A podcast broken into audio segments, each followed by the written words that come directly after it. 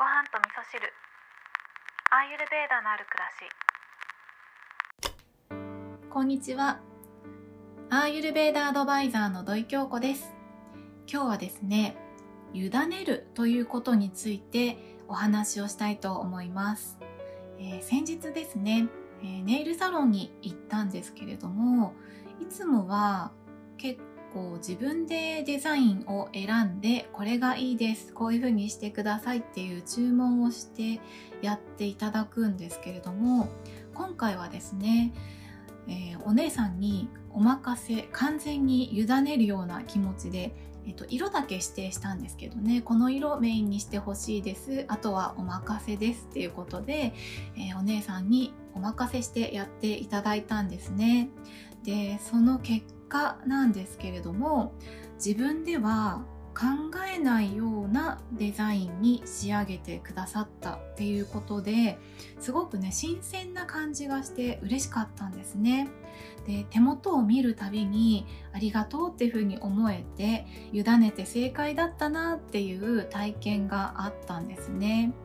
で私はアーユルベーダに出会ってからこの委ねるということをすごくね学んでいるなって感じてるんですね。学んでいるそうですね。意識して委ねるようにしているなというふうに思うんですね。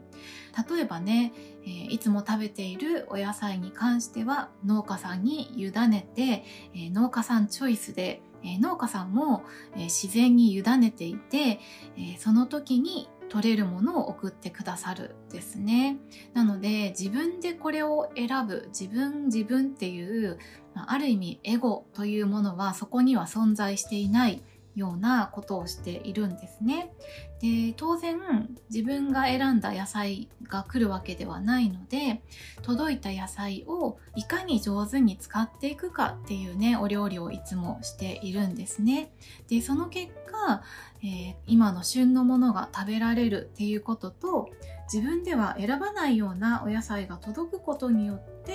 えー自分の体調をキープできていたりとかっていうそれもまたね感謝につながっているんですね。でね委ねるっていう言葉をちょっとネットで調べてみるとですね、え処置などを人に任せるとか全てを任せるとか全てを捧げるっていう意味合いなんだそうです。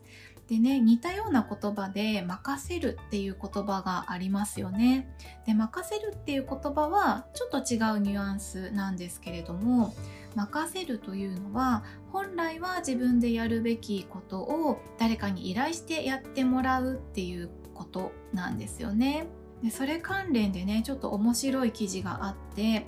ー上司と部下の関係においてなんですけど仕事を任せるお前に任せるぞって言っておきながら任せきれない上司の心理っていうね記事があってすごい面白かったんですけどこの、えー任せきれない上司の心理ってどういうものかっていうのを、えーまとめて言うと上司と部下の関係性、えー信頼関係がねうまいことできていないっていうこととあとは上司が部下の能力を適切に把握することができていないということと、えー上司のね保身が強いということだそうです。これね今上司と部下の関係のお話でしたけど皆さんどうですかね？お子さんがいらっしゃる方は子供に任せるっていう風に決めたのに任せきれないっていうことないですかね？アーユルベーダでは、えー季節とか時間とかいろんなものにエネルギーが宿っていてそのエネルギーに委ねることによって自分の中から聞こえてくる声でその声に自分を委ねていくということをするだけで心地よい状態になれますよっていうふうに言われているんですけれどもまさにねこの今の上司と部下の関係っていうのは当てはまるんじゃないかななんて思ったんですね。ということで今日はですね委ねるということに関してフォーカスしてお話をしたんですけれども私たちが委ねるということをして豊かになっていくためにはということをまとめてみるとですねどんことにも感謝できるような心を育むということ、えこれはですね委ねた結果に対して感謝することができるようになるからなんですね。そして自分のことも他人のことも信頼して尽くすということが、えー、すごく大事だと思います。これはね他人が自分に対して尽くしてくれていることに気がつくことにつながっていくんですね。なので他の人が自分にしてくれてることに気がつくということで信じるという気持ちが生まれてくるんです自然に。この信じるっていう気持ちが、えー、委ねるという勇気を持つことになると私は考えています。20年ぐらい前ですかね。あのその当時、えー、よく飲みに行ったりしていた経営者の方々が言っていたことがあるんですけどこれからはアウトソーシングの時代だからっていうことを常におっしゃっていたんですね。で実際20年経った今っていうのは本当にそのアウトソーシング自分で全部仕事を抱え込むんじゃなくて、えー、自分の会社以外の人にもどんどん仕事を、えー、お任せしていくような時代になっているなというふうに感じて